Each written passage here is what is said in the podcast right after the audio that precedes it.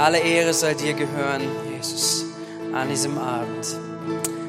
Amen, Amen, Amen. Amen. Vielen Dank euch ans Team, dass ihr uns mit hineingenommen habt, einfach auch dahin zu schauen, das Kreuz anzuschauen. Und wir sind später nochmal mit euch zusammen, auch mit Liedern, wo wir Zeit nehmen, auch äh, fürs Abendmahl.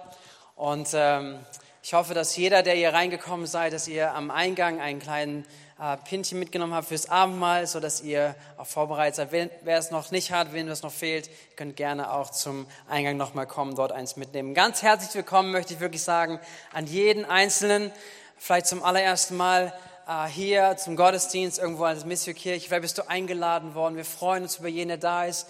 Und wir finden es eine ganz besondere Zeit, dass wir auch an diesem heutigen Abend zusammenkommen dürfen und dass wir Gottesdienst feiern können und auch ganz besonders Karfreitag in den Mittelpunkt stellen. Und ähm, ich möchte, sorry, ich möchte mit einem Gedanken diese, diese, diese Zeit nehmen und darüber nachdenken mit euch gemeinsam, mit uns gemeinsam ein Wort, was, was, was wir lesen in der Bibel, und zwar über diese Szene, wo Jesus am Kreuz ist. Und wir haben einiges davon gesehen. Einiges soll uns in Erinnerung äh, gerufen werden, wirklich ganz spezifisch heute an diesem Nachmittag, an diesem Abend. Und ähm, ich möchte über diesen Gedanken sprechen, das, was Jesus sagt. Johannes 19, das ist ähm, ein Kapitel aus dem Neuen Testament, aus dem Johannes-Evangelium. Johannes war ein Jünger von Jesus und es wird auch beschrieben, dass er ein, ein Freund von Jesus war, dass er, der Jesus begleitet hat über, über die Jahre, wo Jesus öffentlich gelebt hat, öffentlich gedient hat.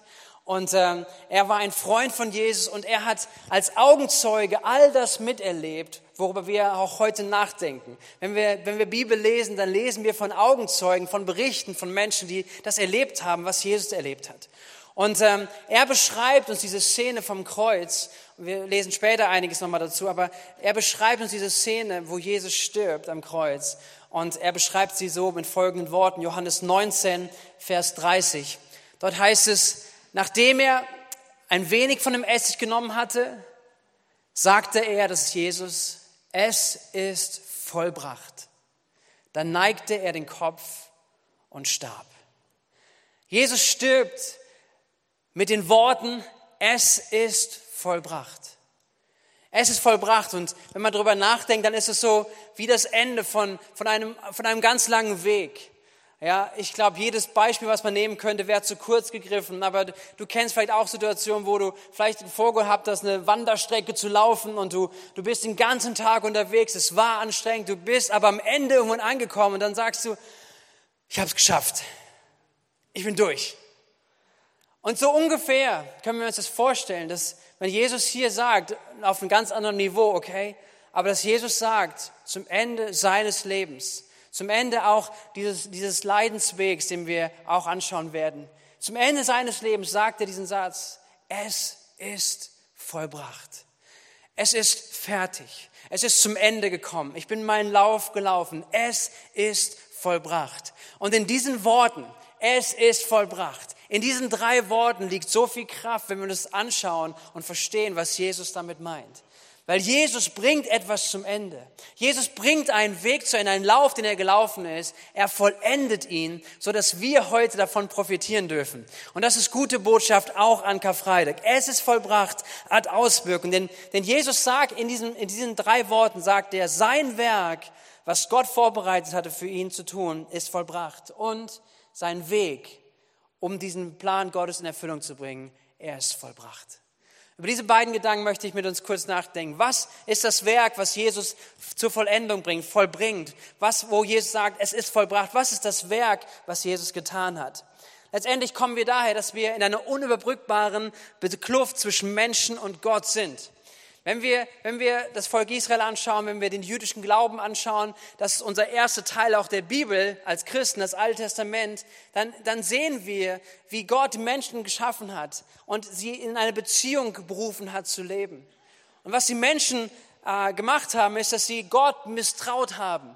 Sie haben Gott nicht getraut, dass er gut ist dass er es gut mit ihnen meint, sondern sie haben sein, sein, sein, was er den Menschen gegeben hat, haben sie mit Misstrauen gegangen und sie sind ihm nicht gehorsam gewesen, haben nicht ihm vertraut und das haben sie ausgedrückt. Sie haben nicht geglaubt, dass er sie liebt, dass er es gut meint und das führte zu einer Trennung zwischen Menschen und Gott. Und das ist der Anfang letztendlich von dem, wo wir alle Menschen heute geboren werden, in diesem Zustand geboren werden. Wir kennen ihn nicht anders. Wir sind damit vertraut. Wir wissen, dass unser Leben nicht perfekt ist. Unser persönliches Leben nicht, unser Umfeld ist nicht perfekt. Wir sind nicht perfekt. Und das ist etwas, was die ersten Menschen nicht kannten und was aber Gott kannte und er hat es anders geplant gehabt. Und so ist das Misstrauen reingekommen und die Sünde führte letztendlich zur Trennung zwischen Gott und Menschen, eine zerbrochene Welt.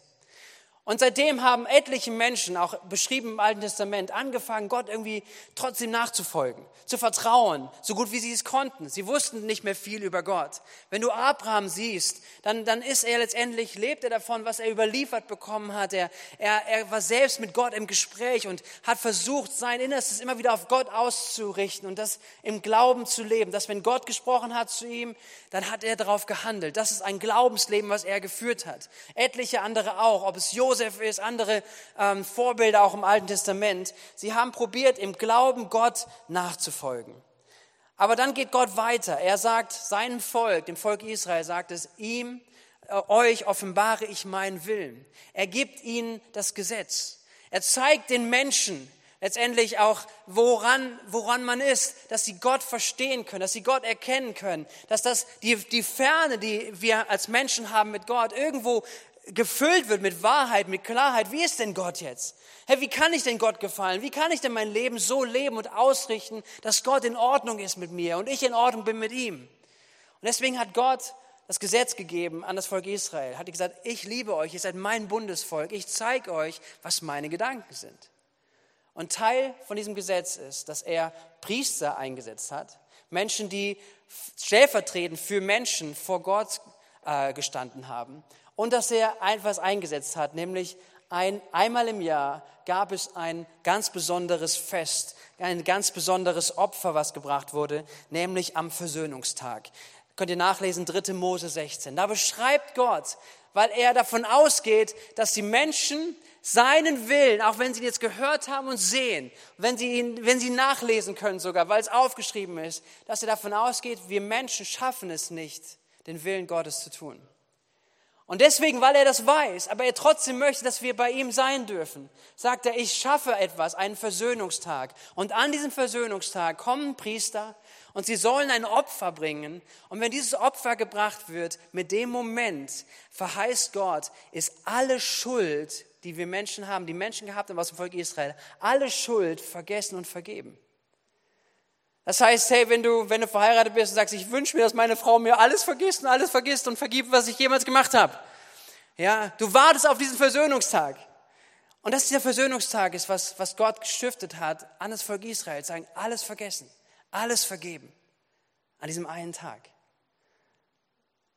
Aber am nächsten Tag jeder kennt sich, jeder kennt seine Schwierigkeiten, seine, seine Fehlerhaftigkeit und jeden Tag bräuchte man es eigentlich. Und das ist eigentlich was deswegen auch nur ein Vorschatten dafür ist. Je, jedes Jahr gab es das und jedes Jahr war Gott treu, hat gesagt, ich vergebe euch eure Schuld. Alles, was ihr getan habt, Jahr für Jahr. Aber es gab kein Opfer, kein Opfer, welches die Kraft und die Wirkung, sogar die Folgen der Sünde ein für allemal wegnehmen konnte. Das konnte nicht das Blut von einem unschuldigen Tier. Letztendlich bleibt die Schuld bei dem Menschen. Und der Einzige, der dafür bezahlen müsste, sind wir, sind wir Menschen.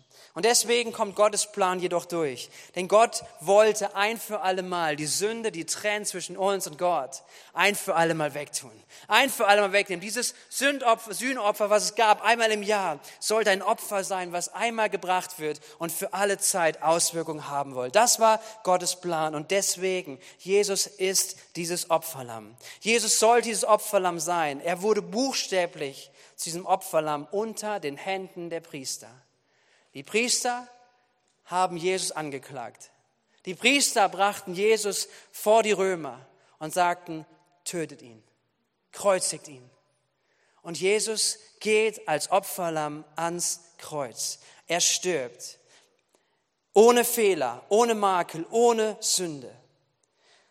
Der Apostel Petrus schreibt es in seinem Brief an Christen, im 1. Petrus 1, Verse 18 bis 19. Dort sagt er das folgendermaßen. Christus hat euch losgekauft, aber nicht mit Geld, sondern mit seinem eigenen kostbaren Blut, das er als unschuldiges, reines Lamm Gottes für uns geopfert hat.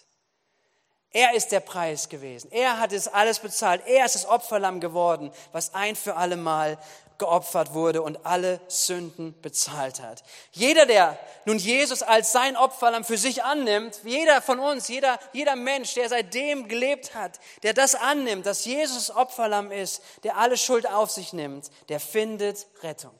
Alle meine Sünden werden mit dem Opfer eines einzelnen Unschuldigen gesühnt.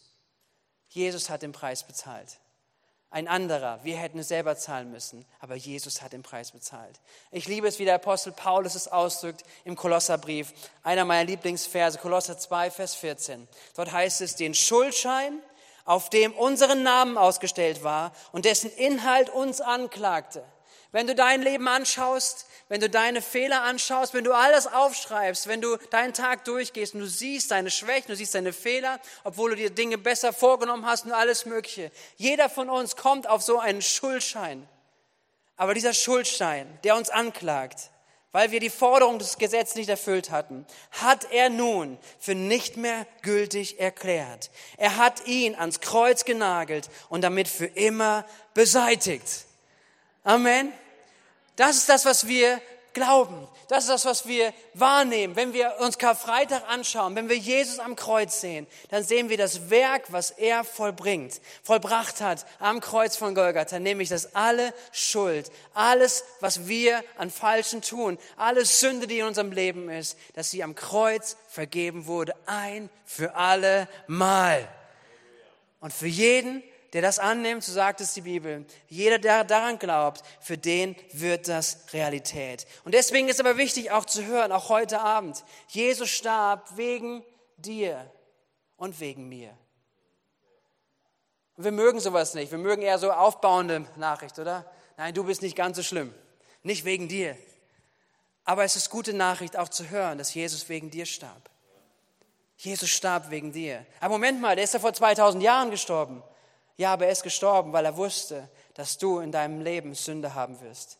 Weil er wusste, dass du in deinem Leben es nicht im Standard Gottes genügen wirst. Und weil er das wusste und weil er dich so sehr liebt, hat er gesagt, ich gehe diesen Weg und ich gehe diesen Weg ein für alle Mal. Und deswegen gilt dieses, dieses Erlösungswerk, diese Vergebung am Kreuz von Golgatha. Er wirkt vor 2000 Jahren immer noch und heute und jedem Einzelnen einmalig gebracht von Jesus, aber wirksam bis in Ewigkeit. Und sein Motiv dabei war Liebe. Sein Motiv war Liebe zu dir. Ich liebe diesen Satz, irgendjemand hat ihn mal gesagt, ich weiß nicht wer, aber dass nicht die Nägel Jesus am Kreuz hielten, sondern die Liebe. Die Liebe zu jedem Einzelnen. Die Liebe zu dir, die Liebe zu mir hielt Jesus am Kreuz. Jesus starb am Kreuz. Sein Motiv war dabei Liebe. So fasst es der Apostel Paulus zusammen in Römer 5, Verse 7 bis 8. Nun ist es ja schon unwahrscheinlich genug, dass jemand sein Leben für einen unschuldigen Menschen opfert. Eher noch würde man es vielleicht für einen besonders edlen Menschen tun. Gott hingegen beweist uns seine Liebe dadurch, dass Christus für uns starb, als wir noch Sünder waren. Er starb für dich, er starb für mich und er war sogar bereit zu sterben, auch in dem Hinblick darauf, dass Menschen ihn nicht annehmen, Menschen ihn ablehnen werden und nicht das Angebot von ihm wahrnehmen werden. Aber das hat er auf sich genommen und hat gesagt, ich sterbe. Und deswegen kann er ausrufen, deswegen ruft er aus am Kreuz in seinem Sterben, bevor er stirbt, ruft er aus, es ist vollbracht. Die Sündenmacht ist zerbrochen. All das, was zwischen Menschen und Gott steht, ist zerbrochen, weil ein Opfer ist gebracht worden, ein perfektes Opfer. Und nicht du musst mehr sterben, sondern Jesus ist gestorben für deine und meine Sünde. Und das ist gute Botschaft vom Kreuz. Jesus hat es vollbracht. Er hat Vergebung vollbracht. Und dabei starb er aber nicht irgendwie durch einen Unfall oder am Ende eines erfüllten Lebens, wo man vielleicht sagen könnte, ja, er hat sein Leben gelebt und am Ende ist er irgendwie gestorben, sondern er starb als ein Opferlamm. Das ist das Zweite, der zweite Gedanke. Was hat er vollbracht? Er hat das Werk von Christus, das Werk Gottes vollbracht, das Erlösungswerk vollbracht. Das Zweite, was er vollbracht hat, ist, dass er seinen Leidensweg bis zum Ende gegangen ist. Matthäus, ein anderer Evangelist, der über das Leben von Jesus schreibt, er berichtet diese Szene vom, letztendlich worüber wir heute nachdenken und wo es geht, um Karfreitag. Er beginnt diese Szene im Garten Gethsemane. Er beschreibt, wie Jesus dort am Beten ist, vor Gott kommt und sagt, mit seinen Jüngern zusammen im Garten Gethsemane. Und er zieht sich zurück zum Gebet und, und er ringt vor Gott. Das heißt Stunden. Er betet, er betet, er betet, er betet, weil er wusste, was auf ihn, auf ihn zukommt. Er wusste, was jetzt vor ihm liegt. Er wusste, welcher Weg vor ihm kommen wird und deswegen betet er. Und wir lesen es in dem Evangelium, Matthäus Evangelium, lesen wir, dass er mehrmals betet, Vater, wenn es irgendwie geht, dann lass diesen schweren Kelch an mir vorbeigehen. Gibt es einen anderen Weg? Gibt es irgendeine andere Möglichkeit? Lass diesen Kelch an mir vorübergehen, weil diesen Weg, wenn ich ihn gehen soll, er ist hart. Ich will diesen Weg nicht gehen, so interpretiere ich einmal. Jesus war im Gebet vor seinem Vater. Und ich, ich finde es krass, wie viele Versuchungen werden da in ihm gewesen sein. Versuchungen einfach zu sagen, Gott, hol mich hier raus. Gott, schick deine Engel. Vielleicht die Versuchung, die der Teufel ihm schon mal gesagt hat zum Beginn seines Dienstes, wo er gesagt hat, hey, tu nur eins, du bekommst alle Macht auf der Welt. Alle, alle Mächte bekommst du, wenn du eins tust, bete mich an. Vielleicht hat er darüber nachgedacht, zu sagen, wie kann ich alle Macht bekommen, ohne einen Preis zu bezahlen? Aber Jesus hat gebetet, hat gekämpft im Gebet vor Gott, dem Vater. Das heißt, dass sein Schweiß wie Blut wurde so hat er gerungen. Aber er hat gekämpft und am Ende sagt er das Gebet, nicht mein Wille, sondern dein Wille geschehe. Und wenn wir dann ins Johannesevangelium schauen, wo Johannes über diese Szene schreibt, und ich lade dich ein, vielleicht heute Abend oder auch in den nächsten Tagen, das mal nach Johannes Evangelium komplett durchzulesen. Äh, ab, Vers, ab Kapitel 18 und Kapitel 19, das ist das, wo er es beschreibt. Er beschreibt diese ganze Szene, er beschreibt Jesus, er beschreibt, was da passiert und er beschreibt diesen Leidensweg, ein, ein, ein Justizskandal, wenn man es so, so sehen will, aber etwas, wo Jesus durchgeht. Nach dem Bericht von Johannes kommt wird Jesus gefangen genommen im Garten Gethsemane. Er wird an den Juden, an jüdische Priester und den hohen Priester übergeben. Sie demütigen ihn, seine Glaubenslandsleute. Nicht nur seine Volksgenossen, mit denen er zusammenlebt, sondern wirklich Menschen, die religiös mit ihm sind und religiös motiviert auch sagen, das, was er, was Jesus getan und gelebt und gelehrt hat, ist falsch. Er wurde verraten von einem seiner Jünger, von Judas. Er wurde verleugnet von Petrus. Er wurde unschuldig geschlagen, gefoltert. Er gibt eine Antwort, so beschreibt es das Johannesevangelium. Er, er sagt eine Antwort und er bekommt einen Schlag.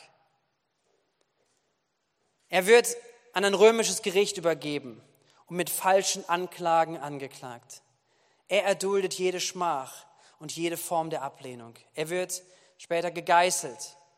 Er bekommt eine Dornkrone auf seinen Kopf gesetzt und zum Spott einen Mantel umgehangen. Man huldigt ihm als König der Juden. Ich weiß nicht, ob du dir das vorstellen kannst, aber wie, wie demütigend es ist, bloßgestellt, verletzlich, Schmerzen. Die Menge ruft, als sie ihn sehen, kreuzigt ihn. Wir wollen nicht mehr, dass er länger lebt. Es wird gefragt, ob ein Gefangener freigelassen werden soll. Und es war die Möglichkeit, dass entweder Jesus freigelassen wird oder ein Verbrecher. Und das ganze Volk ruft, wir wollen lieber Barnabas. Kreuzigt Jesus. Die Menge ist aufgepeitscht und sie gehen gegen Jesus. Eine Person, die völlig unschuldig war. Er wird verurteilt, trägt sein Kreuz zur Schädelstätte nach Golgatha, wird dort an ein Kreuz genagelt und zum Sterben aufgehängt. Und all das erduldet er ohne Hass, ohne Sünde, ohne sich zu wehren. Am Ende dieses Weges ruft er aus, es ist vollbracht. Es ist vollbracht. Jeder Schritt, jeder Schmerz, jedes Leid kommt zum Ende. Es ist vollbracht. Der Weg ist vollbracht. Jesus ist seinen Weg treu bis zum Ende gegangen. Und dieser Gedanke wird aufgegriffen im Neuen Testament immer wieder. Einer begreift es besonders auf, das ist der Hebräerbriefschreiber, ein Brief im Neuen Testament. Und er nimmt immer wieder Jesus und schaut ihn an und sagt, hey, wenn wir als Nachfolger von Jesus, wenn wir heute hier zusammen sind, wenn du sagst, ich bin Christ, ich folge Jesus nach, ich möchte Jesus nachfolgen, dann ist es ein Brief, der dich ermutigen soll, Jesus nachzufolgen. Und was macht er? Er sagt, wenn wir unser Leben jetzt als Nachfolger leben wollen, dann sollen wir Jesus zu unserem Vorbild nehmen. Dann sollen wir auf Jesus schauen. Weil Jesus ist einen Weg gegangen voller Glauben. Jesus ist seinen Weg gegangen. Ja, wir wissen aus, dem, aus seinem Wort, dass er 100% Gott und 100% Mensch war. Aber er war mit allen Versuchungen herausgefordert wie wir. Er war, er war mit, allen, mit allen Fragen, mit allen Zweifeln auseinanderzusetzen, wie wir vielleicht auch. Aber er geht seinen Weg im Glauben. Er geht ihn nicht im Schauen, sondern er geht ihn im Glauben. Und deswegen ist Jesus ein Vorbild, wie wir unser Leben im Glauben leben sollen. Wenn wir nochmal reinschauen in, in den Hebräerbrief, er, er definiert Glaube und auch, auch wie wir Glaub, Nachfolge gestalten sollen. Er sagt im Hebräer 11, Vers 1, was ist denn der Glaube? Was ist der Glaube? Es ist ein Rechnen mit der Erfüllung dessen, worauf man hofft. Ein Überzeugtsein von der Wirklichkeit unsichtbarer Dinge. Und das ist den Lauf, den Jesus gelaufen ist. Jesus hat gesagt, ich vertraue darauf, dass Gott seine Erfüllung einhalten wird. Er ist mein Vater, er wird mich nicht allein lassen, sondern er wird mich durchtragen. Und wenn ich meinen Weg gelaufen bin, dann wird er immer noch treu sein. Und Gott sei Dank, es bleibt nicht nur bei Karfreitag, sondern wir haben Ostern schon vor der Tür. Amen. Aber Jesus ist seinen Weg gegangen im Glauben. Er ist, es ist ein Rechnen mit der Erfüllung dessen, worauf man hofft. Ein Überzeugtsein von der Wirklichkeit unsichtbarer Dinge. Und mit, diesem, mit dieser Haltung möchte ich uns ermutigen, wirklich über Karfreitag nachzudenken, über heute nachzudenken und auch über unser Glaubensleben nachzudenken. Denn wenn das die Haltung ist, wie wir, wie wir Nachfolge leben sollen, dann wollen wir lernen von Jesus. Wir wollen auf ihn schauen, wie er gelebt hat. Und das ist auch der Hebräerbriefschreiber im nächsten Kapitel, Kapitel 12. So ermutigt er Christen. Er sagt ihnen folgendes, Kapitel 12, Abvers 1. Wir wollen alles ablegen, was uns beim Laufen hindert. Uns von der Sünde trennen, die uns so leicht gefangen nimmt. Unseren Blick auf Jesus richten, den Wegbereiter des Glaubens, der uns ans Ziel vorausgegangen ist. Weil Jesus wusste, welche Freude auf ihn wartete, nahm er den Tod am Kreuz auf sich. Und auch die Schande, die damit verbunden war, konnte ihn nicht abschrecken. Deshalb sitzt er jetzt auf dem Thron im Himmel an Gottes rechter Seite. Wenn ihr also in der Gefahr steht, müde zu werden, dann denkt an Jesus. Wie sehr wurde er von sündigen Menschen angefeindet und wie geduldig hat er alles ertragen. Wenn ihr euch das vor Augen haltet, werdet ihr nicht den Mut verlieren. Und dann als Verheißung zum Abschluss aus diesem Kapitel, Vers 28 und 29. Auf uns wartet also ein unzerstörbares Reich. Dafür wollen wir Gott danken und aus Dankbarkeit wollen wir ihm mit Ehrfurcht und Ehrgebietung so dienen, dass er Freude daran hat. Denn eins dürfen wir nie vergessen, unser Gott ist wie ein Feuer, das alles verzehrt. Wenn wir Jesus anschauen, wie er am Lebensende sagt, es ist vollbracht. Das Werk Gottes ist vollbracht, aber auch sein Leidensweg, sein Weg, sein Glaubensweg, was ihn durch Leiden geführt hat, ist vollbracht. Dann dürfen wir und sollen, das haben wir gerade gelesen, sollen wir uns diesen Jesus als Vorbild nehmen für unser Leben, für unsere Nachfolge. Und dazu möchte ich euch unbedingt ermutigen. Ich glaube, dass Gott da wirklich sprechen möchte, uns ermutigen will, an diesem Punkt ähm, nochmal neu unser Leben auch Gott zu bringen und zu sagen, Gott, wie lebe ich mein Leben? Lebe ich mein Leben mit der gleichen Gesinnung, wie, wie Jesus sein Leben gelebt hat, nämlich auf das Ziel hin, ausgerichtet auf den Auftrag, den Gott dir gegeben hat, ausgerichtet auf das Ziel, was er hat, nämlich, dass er, dass du einmal in seiner Ewigkeit sein sollst und dass du, dass wir ein Segen sind in dieser Zeit, wo wir hier auf dieser Erde sind. Bin ich ausgerichtet darauf oder, oder ist das Realität, was hier beschrieben wird, dass wir uns so leicht ablenken lassen, ob von Sünde, von anderen Dingen oder auch von Menschenmeinung oder von allen möglichen Dingen? Wie schnell lassen wir uns ablenken und wie schnell wird unser Weg nicht vollbracht. Aber heute Abend, ich glaube, dass der Heilige Geist uns ermutigen möchte, zu sagen, hey, lebt dein Leben so. Wem geben wir Raum? Und wenn da Sünde ist, die immer wieder reinkommt, dann möchte ich dich ermutigen, dass wir mit Sünde umgehen, wie das Neue Testament sagt, nämlich Sünde wegtun.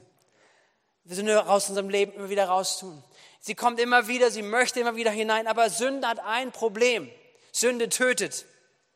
Sünde tötet dein Leben, Sünde tötet deine Beziehung zu Gott, aber Sünde tötet auch das, das Leben in Beziehung, in Gemeinschaft miteinander. So, das heißt, wir dürfen uns nicht dran gewöhnen, wenn Sünde in unser Leben hineinkommt. Amen. Wir wollen uns nicht dran gewöhnen dass Sünde immer wieder reinkommt. Und sie kommt immer wieder, sie will auch immer wieder. Aber meine Ermutigung heute an uns ist, wieder neu aufzustehen und zu sagen, da wo Sünde hineinkommt, da wo Dinge, die Gott nicht möchte in unser Leben hineinkommen, dass wir aufstehen und sagen, ich möchte ein Leben leben, was am Ende heißt, es ist vollbracht, weil ich meinen Lauf lebe und sage, ich lege die Sünde ab, die mich immer wieder leicht umschlingen möchte. Die Ablehnung von Menschen ist ja was, der Hebräerbriefschreiber hier gesagt hat. Wie oft kann das uns ablenken, den Weg zu laufen?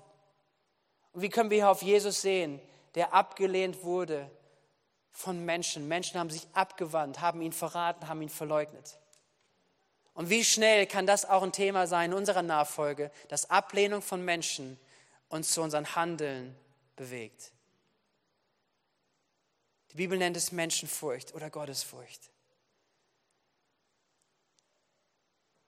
Wenn wir Jesus anschauen, dann kann Mut in uns wachsen. Da kann Mut in uns wachsen zu sagen, hey, ich will mein Leben nicht nach nach Menschenfurcht leben. Das, was Menschen über mich denken, was meine Familie über mich denkt, was Menschen gut finden und nicht gut finden, sondern ich will und ich will darum kämpfen, dass das in mir, in meinem Leben, in meiner Nachfolge davon geprägt ist, das, was ist Gottes Absicht? Was hat Gott mit meinem Leben vor? Was hat Gott gesagt, was Wahrheit ist? Was hat Gott gesagt, was gut ist? Und damit möchte ich leben und dem möchte ich nachfolgen, egal was Menschen um mich herum davon halten. Wenn wir auf Jesus sehen,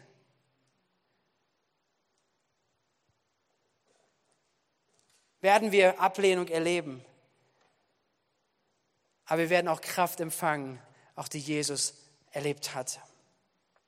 Und das dritte war, wem geben wir Raum? Ist, wie viel Komfort steht über dem, wo Gott uns hineinrufen möchte, unseren Weg zu gehen? Können wir noch Leiden auf uns nehmen? Können wir noch Entscheidungen treffen, die unbequem sind? Können wir unsere Glaubensnachfolge noch Bereitschaft in uns bringen, zu sagen, da verzichte ich auf etwas, weil ich ein größeres Ziel in meinem Leben nachfolge? Und ich möchte kein, kein schlechtes Gewissen machen, auch kein Pauschal. Wir dürfen uns nicht freuen, wir dürfen das Leben nicht genießen. Man muss eigentlich immer mit so einer schlechten Laune rumlaufen und ein richtiger Christ, der guckt immer miesgrämig oder sowas, ja. Das meine ich überhaupt nicht, darum geht es auch nicht sondern es ist die Frage, wenn Gott spricht in dein Leben hinein, wenn Gott dich ruft, dann wird es ein Opfer kosten. Es kostet immer etwas zurückzulassen. Es kostet immer einen Komfort zurückzulassen, eine Bequemlichkeit, etwas, wo man sich drin eingerichtet hat. Und meine Frage von Karfreitag heute Abend ist, sind wir noch bereit? Bist du bereit, Komfort hinter dir zu lassen? Und wenn du auf Jesus schaust, zu sagen, okay, Gott, ich bin bereit, auch Leid und Schmerz auf mich zu nehmen. Ich möchte dir nachfolgen. Ich möchte am Ende meines Lebens möchte ich ausrufen, Gott, so gut ich konnte, ich bin meinen Lauf gelaufen mit dir. Jesus sagte am Ende seines Lebens, es ist vollbracht.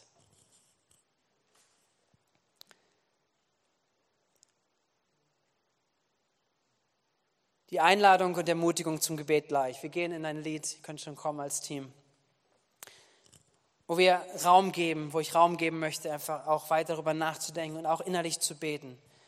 Ist diese Einladung angesichts diesem Denken an das Werk von Jesus, an den Weg, den er gegangen ist und den er erfüllt hat. Letztendlich unsere Nachfolge mit der gleichen Gesinnung zu leben. mit der gleichen Gesinnung zu leben. Ich glaube, dass Jesus uns ruft. Glaube, dass Jesus heute Abend etwas hineinlegen möchte. Wenn wir auf Jesus schauen, dann sehen wir Jesus, der Sünde widerstanden hat, der die Anfeindung und Ablehnung von Menschen ausgehalten hat, treu geblieben ist im Reden Gottes. Und er gesagt hat, selbst wenn es mich Schmerzen kostet und Leid kostet, ich möchte meinem Herrn folgen.